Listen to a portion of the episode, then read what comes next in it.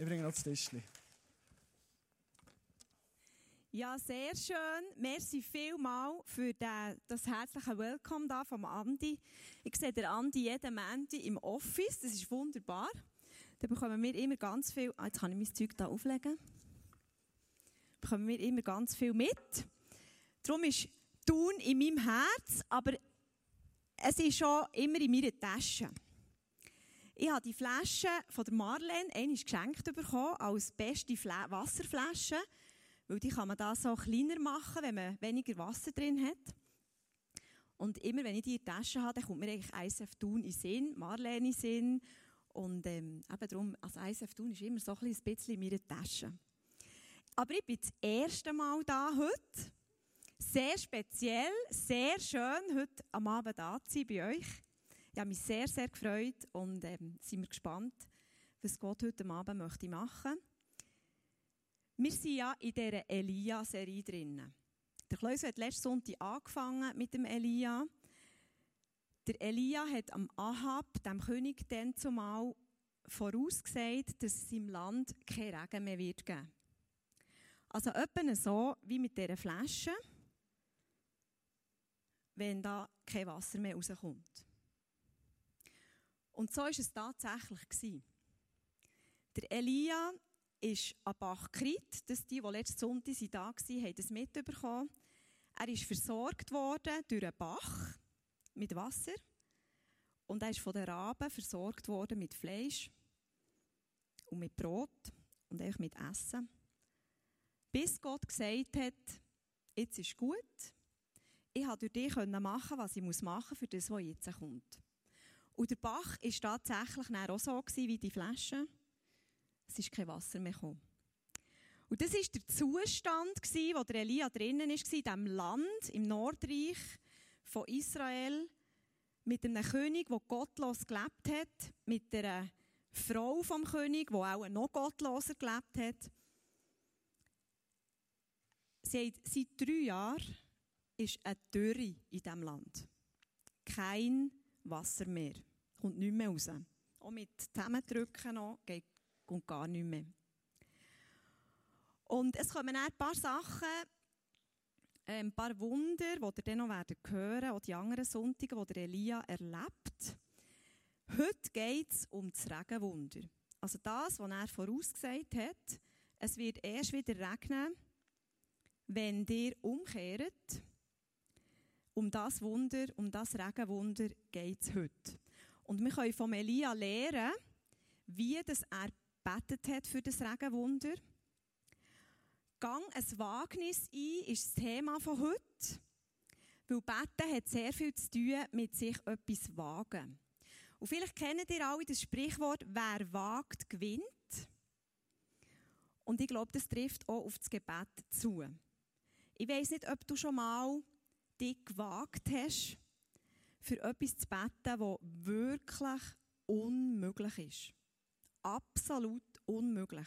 Wie eben beispielsweise in der Trockenheit, in der Dürrezeit für Regen. Ich möchte euch am Anfang eine Geschichte erzählen, auch aus, dem, aus der Vergangenheit, die ich gelesen habe in einem Buch, das heißt Der Kreiszieher. Das ist ein Buch zum Thema Gebet, wo einer genau das, eigentlich den Zustand, wie der Elia erlebt hat, auch erlebt hat. Die Geschichte spielt ein Jahrhundert vor Christus, also im ersten Jahrhundert vor Christus. Also es war eigentlich die Generation, die Jesus auf die Welt gebracht hat. Und es hat einen Mann gegeben, das war der Honig. Das ist ein ein spezieller Name, ich weiß, aber äh, er hat Honig geheissen. Und der hat schon einisch für Regen gebetet und es ist regnen. Es war ein gottesfürchtiger Mann, aber es war auch ein spezieller, so ein kleiner Exzentriker. Er hat wahrscheinlich ein speziell ausgesehen, lange Haare, so vielleicht so ein Schaffäli als Jäckli. Also, er hat vor, vor der Stadt aussen gelebt, also nicht unbedingt so ein bisschen allein, ein Einzelbrötler, Einzelgänger für mich ist es so ein bisschen, ich stelle mir so den Johannes der Täufer vor und dann denke ich so, ja, der Honig war vielleicht so ein bisschen so einer gewesen. Ein bisschen spezieller Typ. Und zu dieser Zeit war die Situation genau gleich wie bei Elia. Es hat schon ewig nicht mehr geregnet. Und ihr müsst euch vorstellen, die Leute dann zumal, die haben Gott schon lange nicht mehr gehört. Der letzte Prophet war 300 Jahre vorher. Die Propheten waren das Sprachrohr von Gott.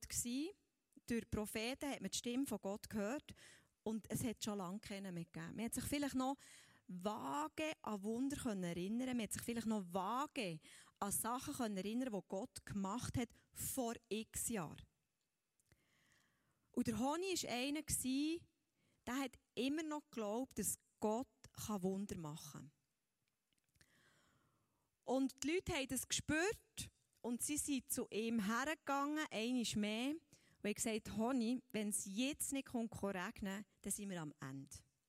Dann haben wir keine Chance mehr. Und das Erste, was er ihnen gesagt hat, war, nehmt Passaöfen rein, weil sonst zerweichen sie. So steht sie in der Überlieferung, genau so. Die Geschichte liest man übrigens im Talmud, im babylonischen Talmud. Das ist ähm, ein Lehrbuch zu den Geschichtsbüchern von den Rabbiner. Dann zumal, also es ist nicht irgend so eine erfundene Geschichte, ähm, ein Märchen, sondern es ist eine Geschichte, die den Juden geholfen hat, die Bibel besser zu verstehen, das Gesetz besser zu verstehen. Und er hat ihnen gesagt, nehmt Passaöfen rein. Ihr müsst euch vorstellen, die haben vor ihrem Haus haben die immer so einen Ofen gehabt, aufbauen aus Lehm, Ton, aus, äh, so aus einem Erdgemisch, wo sie dann das Passabrot gebacken haben. Also wenn es regnen dann hat sich der Ofen sozusagen aufgelöst. Also die Aussage ist höchst interessant, weil er eigentlich schon mit dieser Aussage hat gesagt es wird regnen. Also, nehmt Passaöfen rein, sonst verweichen sie. Also nicht ähm, Mikrowelle kannst du unter die Arme klemmen und dann ins Haus reintragen und dann ist die Sache erledigt, sondern eben der, der Lehmofen, der wahrscheinlich auch Stunden zu tun gibt, bis er wieder aufgebaut ist, den sollen sie reinholen. Und dann hat er gebetet. Er betet, Gott im Himmel, jetzt muss es regnen. Erbarm dich über das Volk. Wenn es nicht regnet, sind wir am Ende. Und was ist passiert? Nichts. Gar nichts. Kennst du das Gefühl? Du bettest und es passiert nichts. Und er sind noch ein paar Augen auf dich gerichtet, die die ganze Hoffnung haben darauf gesetzt, dass dein Gebet wird ein Wunder bewirken. Und dann hat er etwas Interessantes gemacht. Er ist ja, hat ja vor der Stadt draussen gelebt, alles voll Sand und Dreck und so, hat einen Stecker genommen, hat einen Kreis um sich herumgezogen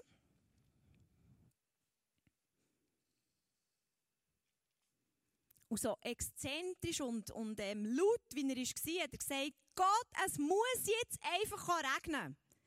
Schau die Leute an, sie haben im Fall schon Passaöfen reingenommen. Es ist peinlich, wenn es nicht regnen Mach einfach etwas. Und ich gehe nicht aus diesem Kreis raus, bis du das Wunder Gott gemacht hast. Und verstehst, nicht aus dem Kreis rausgehen, das hat bedeutet, in der 40-gradigen Sonne bleiben stehen und eigentlich das Leben zu riskieren. Und wenn es nicht regnet, ist es einfach zu heiß und dann ist er irgendwann tot. Und was ist passiert? Es ist Nisseln. Tröpfeln. Und der Honig ist bleiben stehen und gesagt, Gott, nicht tröpfeln, das längt nicht für die Brunnen zu füllen. Es muss richtig schiffen, verstehst du? Und dann ist es schiffen, regnen, stürmen, ein Unwetter ist gekommen, alles überschwemmt. Der Honig ist im Kreis geblieben, blieb stehen und gesagt, Gott, so nicht. Das ist zu viel Wasser. Einfach bitte ein Regen, der uns segnet, der uns gut tut, der einfach Brunnen füllt, für das wir genug Wasser haben. Und er ist es einfach normal regnen. Bis der Honig gesagt hat, Gott, es ist genug, merci vielmal. Und dann ist er wieder aus dem Kreis raus. Das ist die Geschichte vom Honig, wo wir zwei Sachen lernen können. Das erste ist, dass wir schon im Glauben handeln können, bevor das Wunder eintrifft. Er hat gesagt, nehmt Passaöfen rein, sonst zerweichen sie. Er hat es im Glauben ausgesprochen. Macht das, weil es kommt regnen. Das braucht Mut. Das war ein Wagnis. Er hat nicht gewusst, ob es, es kommt Und das Zweite ist, wir können vom Honig lernen, dass wir Gebet konkret formulieren sollen. Und das heisst manchmal, dass wir eins, was wir schon formuliert haben, sogar noch umformulieren. Nein, nicht Nisseln, nein, nicht Sturm. Gewöhnlicher Regen, der uns gut tut. Und wir sollen den Kreis nicht verlassen, bis Gott in die Schwarze trifft. Gott hat gesiegt, weil einer sich gewagt hat zu beten, weil einer sich gewagt hat, und das war der Honig. Und jetzt zurück zum Elia. Die Situation ist genau gleich. Kein Regen, Dürre, Trockenheit. Der Elia ist der Prophet, einer der wenig übrig gebliebenen, wenn nicht sogar der einzige Prophet, den es noch gegeben hat, der an Gott geglaubt hat. Und die Dürre hat dann nicht etwa eine Umkehr bewirkt bei diesem Volk, dass sie wären einsichtig geworden, sondern der Ahab hat nichts Besseres gewusst zu sagen, als er Elia begegnet ist, als «Du, Elia, hast Israel ins Unglück gestürzt.» Das war die erste Aussage nach drei Jahren. Du hast uns keinen Regen vorausgesagt, also bist du auch die schuld, dass es jetzt nicht regnet. Und jetzt ist aber der Elia so gestärkt vom Bach Krit von diesen Wundern, die er schon bis dahin erlebt hat, dass er zu Ahab gesagt hat, Geh und lass dir etwas zu essen und zu trinken bringen, denn gleich fängt es an zu regnen. Ich höre es schon rauschen. Da haben wir es wieder. Nehmt Passaöfen rein, sonst zerweichen sie. Gang essen und trinken, weil ich höre den Regen schon. Sonst musst du mit leerem Magen absäckeln und das ist nicht so gäbig. Also wieder, das ist mein erster Punkt heute von dieser Message, der Elia hat betet im Glauben an etwas, das noch nicht sichtbar ist. Der Elia hat tief im Inneren geglaubt, dass es wird passieren Und ich habe mich aber gefragt, wieso hat er das gewusst? Das ist ja unsere grösste Sorge. Wie können wir denn überhaupt die Gewissheit haben und so mit einer ich sage jetzt mal, Frechheit beten. Der Elia, das ist mein zwei Punkt, hat aus einer Autorität vom, vom Wort Gottes betet. Und zwar lesen wir ganz interessante Stelle im 5. Mose 11. Gebt Acht, lasst euch nicht dazu verführen, dem Herrn den Rücken zu kehren, dient keinen anderen Götter, Betet sie nicht an, sonst wird der Herr zornig auf euch und lässt es nicht mehr regnen, so dass auf den Feldern nichts mehr wächst.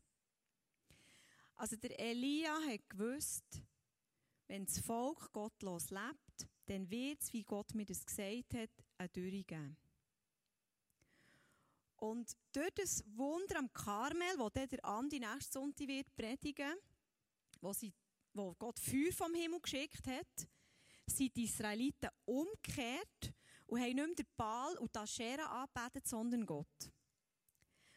Und jetzt ist der Moment gekommen, wo sich der Elia an die Mosestelle erinnert und denkt, jetzt haben die Menschen umgekehrt. Jetzt sind sie umgekehrt. Jetzt wird Gott den Regen bringen.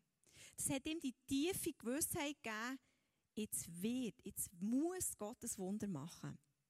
Weil sein Wort ist wahr und an dem halte ich mich jetzt einfach fest. Er hat nicht aus Wut betet oder aus Frust oder aus einer tiefen Not, sondern er hat echt das betet, was in der Bibel steht. Und er hat gewusst, wenn sie umkehren, wird Gott sie Segen geben. Also wir können eigentlich sagen, er hat auch so einen Kreis gezogen. Wir lesen das zwar nicht so, wir sehen dann auch noch, wie er gebetet hat.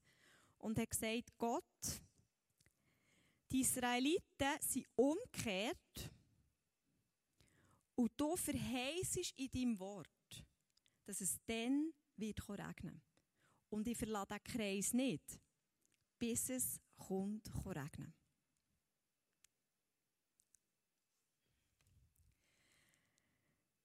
Wir haben in unserer Familie auch einfach Kreise ziehen, Kreisgebet machen. Eines von diesen Gebeten war, Elenas Portemonnaie suchen. Das ist unsere jüngste Tochter, die ist siebenjährig. Und die hat etwa vor einem Monat hat sie ihr Portemonnaie verloren, hat ihr ganzes Geld, das sie hatte, dort drin hatte, das war etwa 25 Franken. Gewesen. Aber das wäre so, wie dein ganze Bankkonto dort drin wäre. Das war ihr ganze Vermögen. Gewesen. Weil sie so einen Strassenkiosk gemacht haben, war eine Dummheit, gewesen, hat sie alles in das Portemonnaie rein und einfach ist er verloren gegangen. Nicht mehr auffindbar. Und dann haben wir das angefangen, unsere Familie, mit diesen Gebetsanliegen, also mit diesen Gebeten eigentlich auf so Kreise anfangen zu schreiben. Und dann bröselt sie das so hinterher, ich hätte im Fall auch noch etwas. Mein Portemonnaie ist verloren. Und sie hat uns das nicht gewagt zu sagen, etwa eine Woche lang, weil sie, sie hat dann gesagt, ja, weil dir sagen, wir wüsten. Hat gesagt, ja, natürlich sage ich dir wüst, weil das ist wirklich eine Dummheit. Aber bei dem bleiben wir jetzt nicht. Und wir haben das aufgeschrieben und wir haben auch eine Bibelstelle aufgeschrieben, einen Vers aus der Bibel, so wie der Elias sich erinnert hat, haben wir uns erinnert. Ihr werdet alles bekommen, wenn ihr im festen Glauben darum bittet. Das ist noch ein krasser Vers. Ihr werdet alles bekommen. Also haben gesagt, also gut, alles heisst inklusive das Portemonnaie. Das wird wieder vorkommen. Gut, wir haben ein Ritual angefangen, dass wir mit der Familie, mit diesen drei Kindern, so um einen Tisch herumlaufen. Und jeder hat dann so einen Kreis mit so einem, wir haben auch noch andere ähm, Gebete aufgeschrieben.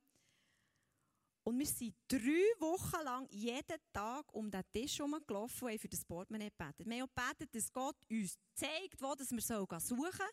Wir haben ein grosses Haus mit vielen Winkeln und Ecken. Ist wirklich, also das Haus auf den Kopf gestellt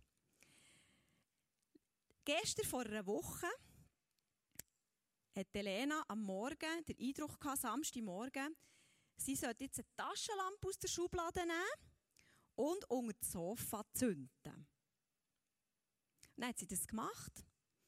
Und was ist unter dem Sofa? Das Portemonnaie. Und was mich begeistert hat, ist, wir haben, es war nicht das Thema an diesem Morgen, sie hat nicht einmal gedacht, sie suche das Portemonnaie. Ja, sie wollte einfach mal ein bisschen schauen, was das unter dem Sofa ist.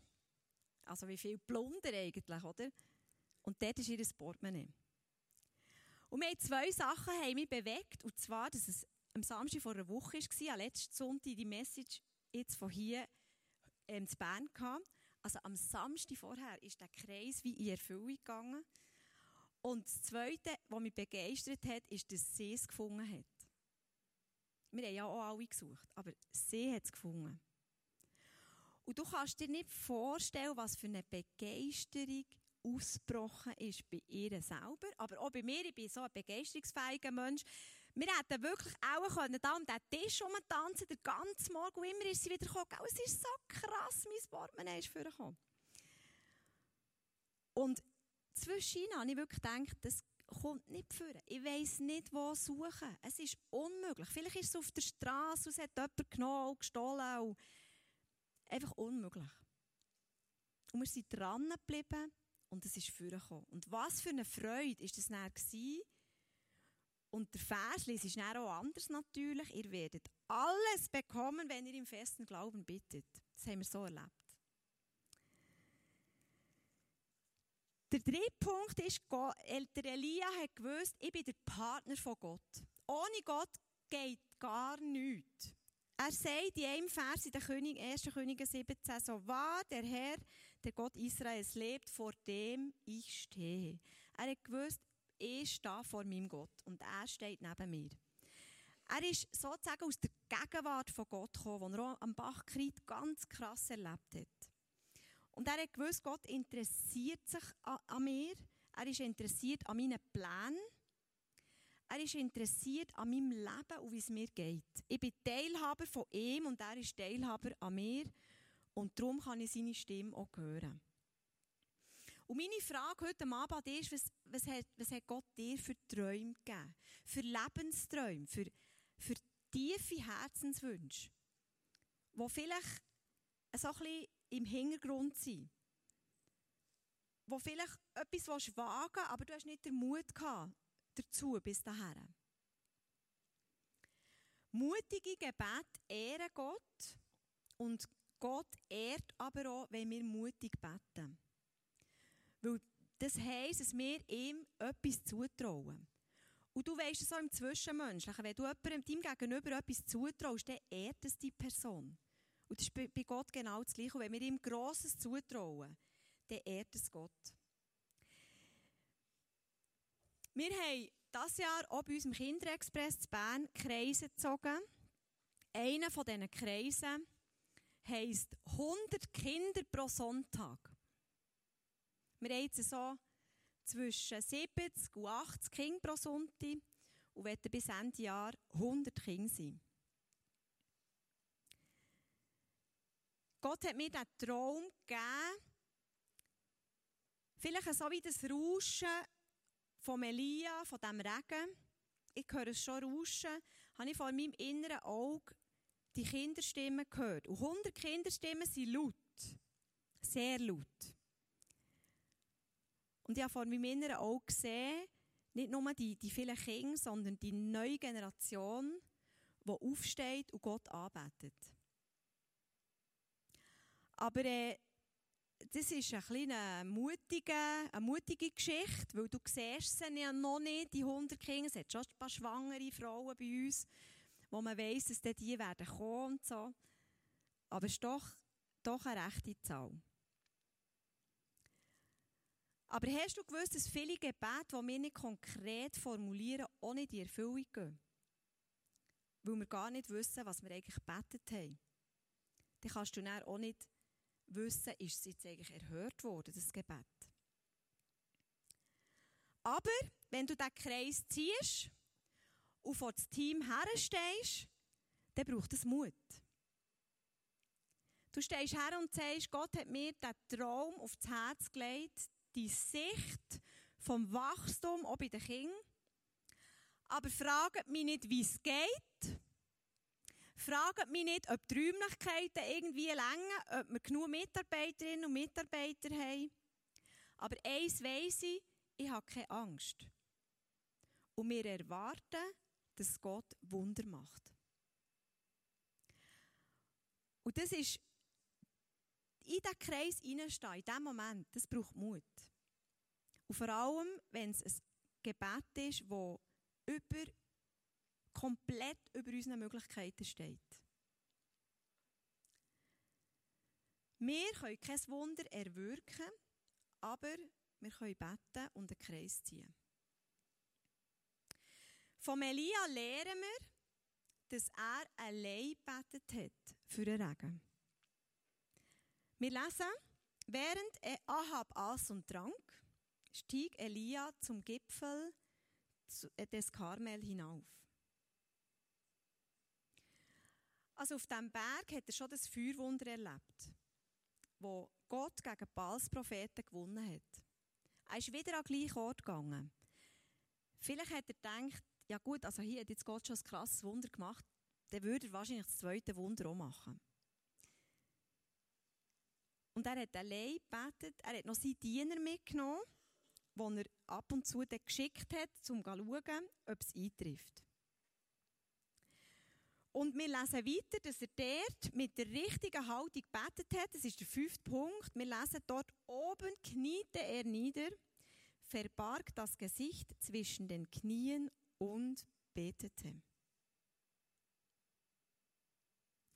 Der Elia ist auf die Knie gegangen der Honi hat einen Kreis gezogen.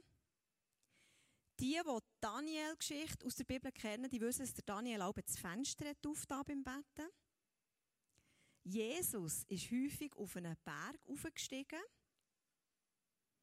Ich gehe noch öppe die auf einen Spaziergang, so auf ein höher gelegenes Bänkchen beten, wo ich so den Weitblick habe. Mit den Kindern eben laufen wir um den Tisch herum. Gott spielt keine Rolle, wo du bist, wo du bettest, in welcher Haltung, rein physisch gesehen. Aber ich glaube, was Gott freut, ist, wenn wir allein das Gespräch mit ihm suchen und wenn wir es machen. Wenn wir beten und Gott unsere Anliegen, unseren Herzenswunsch mitteilen. Er, hat Freude, er freut sich, wenn wir ihm das sagen. Wenn wir es nicht nur denken, sondern wenn wir es sagen. Und der Elia hat jetzt mit Geduld betet. Wir lesen nämlich, endlich beim siebten Mal rief der Diener, jetzt sehe ich eine kleine Wolke am Horizont. Aber du musst sofort anspannen und fahr nach Hause, sonst wirst du vom Regen überrascht. Da kam auch schon ein starker Wind auf und schwarze Wolken verfinsterten den Himmel. Es dauerte nicht mehr lange und ein heftiger Regen prasselte nieder. Was mich angesprochen hat an diesem Vers ist beim siebten Mal. Das geht ja noch. Siebenmal, habe ich gedacht. Aber es waren siebenmal. Und was mich auch angesprochen hat, ist, dass er immer den Diener geschickt hat, um zu schauen. Entweder hat er den Mut selber nicht gehabt, oder hat er nur so zwischendurch geläuselt. Wir wissen es nicht, warum er den Diener geschickt hat, um zu schauen, ob das Wunder eintrifft. Er hat verharrt in seiner Stellung, in seiner Haltung und hat anscheinend siebenmal gebetet. Eines von unseren Hauptproblemen beim Betten ist, dass wir sofort erwarten, dass etwas eintrifft. Am liebsten über Nacht. Und das ist ja auch nicht ganz erstaunlich, weil in der heutigen Zeit haben wir unsere Handys und da machen wir einen Klick und wir sind, wir sind dort, wo wir sein wollen. Und so haben wir unser ganzes Leben organisiert. Du drückst und du bist dort, wo du sein willst. Du drückst und du hast das, was du willst. Das, so leben wir. Das ist auch nicht schlecht. Das Problem ist, dass wir das häufig auf unser geistliches Leben übertragen und vielleicht beten wie bei einem Automat, wo wir drücken und hoffen, dass, es, dass etwas Gutes rauskommt. Aber Gebet verändert unsere, verändert unsere innere und äußere Realität. Gebet verändert uns. Und vor allem, wenn wir es eben tun. Das erinnert mich an eine Wanderung, die wir gemacht haben, also die ich mit meinem Mann gemacht habe, etwa vor, das war im 98, schon sehr lange her, sind wir auf Machu Picchu aufgewandert. Das ist ein hoher Berg im, in Peru, so eine Inka-Stadt, wo du herwandern kannst. Es war eine 50 Kilometer lange Wanderung. Als ich das nochmal gelesen habe, ich dachte, das würde ich auch heute gar nicht mehr schaffen. Aber es war tatsächlich 50 Kilometer, auf und ab, über hohe Pässe. Wir haben übernachtet in Zelt und einfach super schöne Wanderung. Gewesen. Und am vierten Tag sind wir am Morgen nach einer Stunde angekommen, bei diesem Sonnentor heisst das, wo du so den Sonnenaufgang kannst geniessen von dieser Stadt, wo die Inkas gelebt haben und du siehst dann so dort runter, wunderschönen Anblick. Und wir sind dann runtergegangen, es hatte noch Haufen andere Touristen gehabt. Und du hast zwei, es hat zwei Klassen von Touristen gegeben, die, die eben gewandert sind. Denen hast du schon von weitem angesehen und geschmeckt, dass die gewandert sind. Und die anderen, die hast du auch erkannt, weil die haben nach Kaffee und Gipfeli geschmeckt. Die haben in einer Stunde mit dem Bus die, die Stadt erreicht. Und glaub mir, am Anfang habe ich gedacht, also, wir hätten es einfach auch einfacher können haben Was haben wir uns angetan mit dieser viertägigen Wanderung? Aber die Wanderung oder die Geschichte erinnert mich an das Betten, wenn ich zum Beispiel für einen Gebetskreis Diabetes bete bei meinem Mann.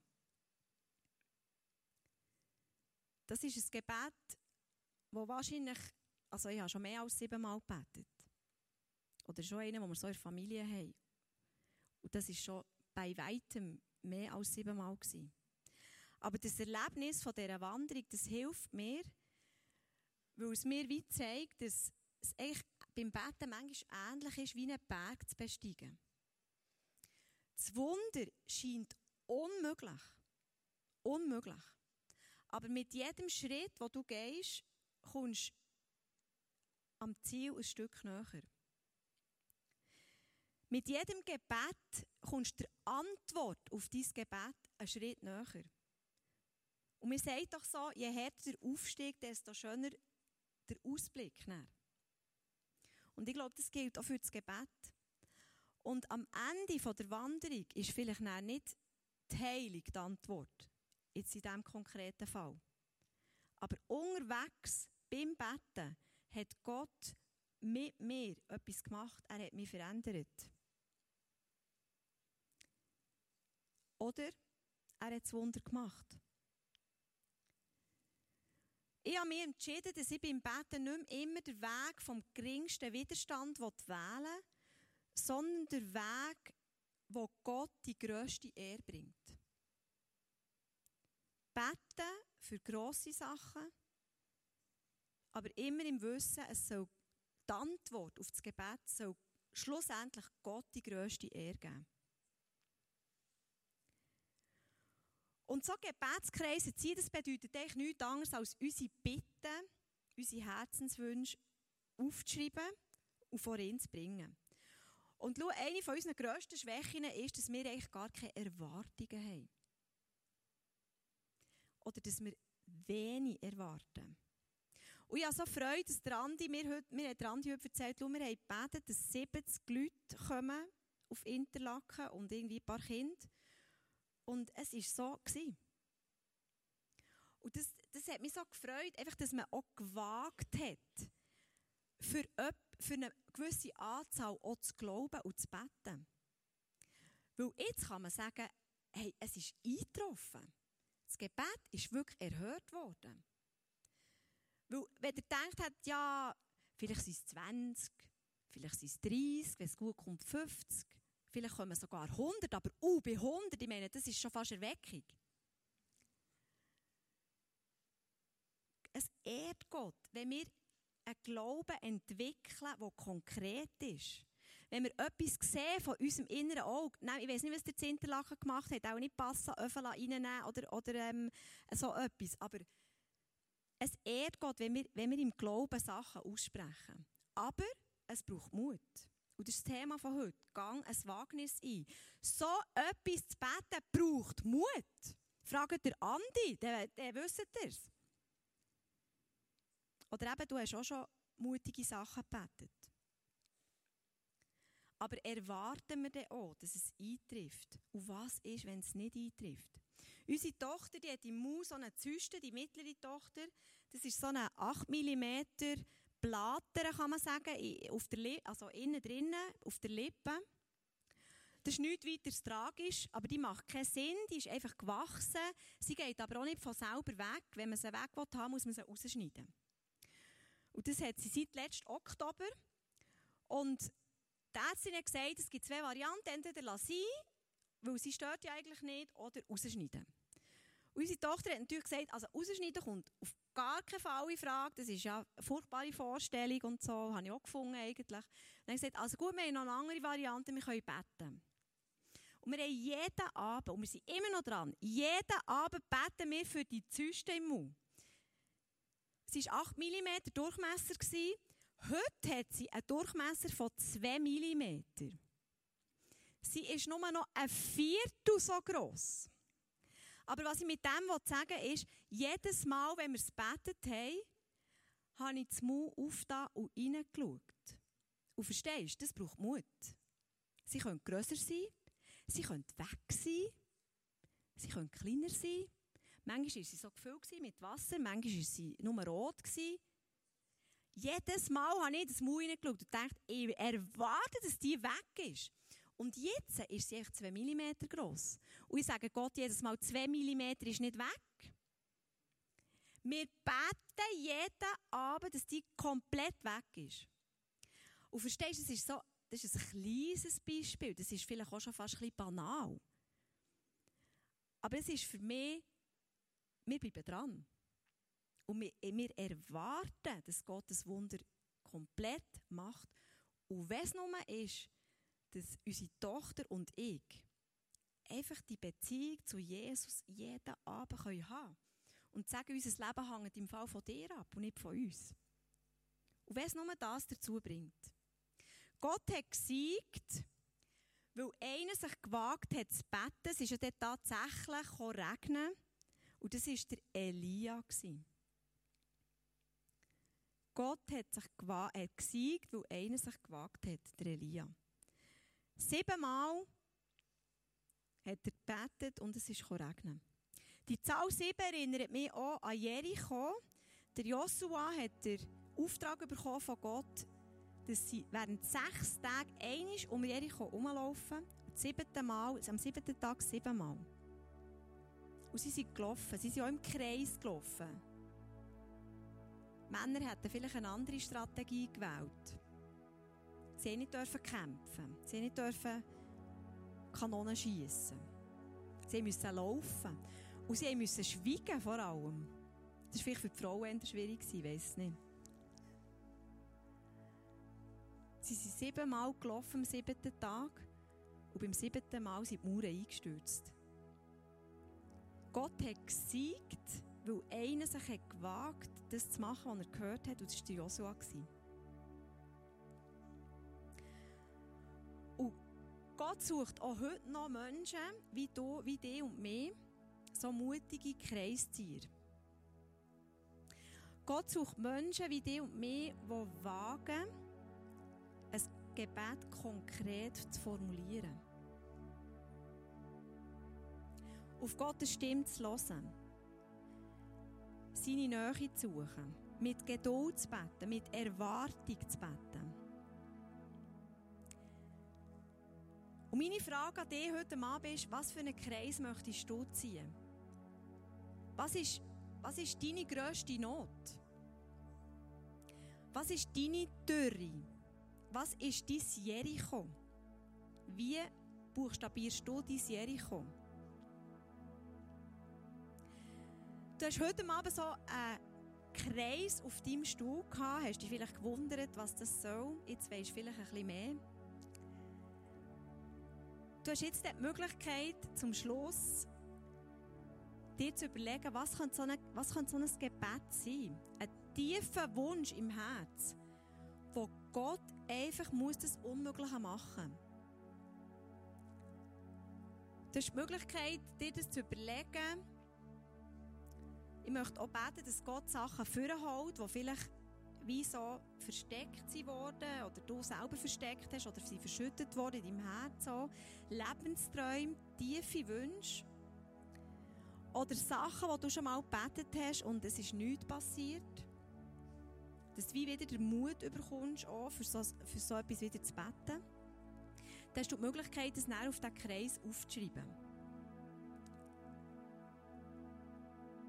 Wo wir etwas wagen, kann Gott gewinnen Dort, wo wir uns ohnmächtig fühlen, kann Gottes Allmacht wirksam werden. Wenn das zusammentrifft, dann gibt es ein Wunder. Und es geht um erster Linie nicht darum, dass Gebet erhört werden, sondern es geht um die Ehre von Gott. Es geht schlussendlich darum, dass er verherrlicht wird, dass alle Menschen sehen, dass er über allem steht. Und dass er noch heute Wunder tun kann, dass für ihn noch heute nichts unmöglich ist.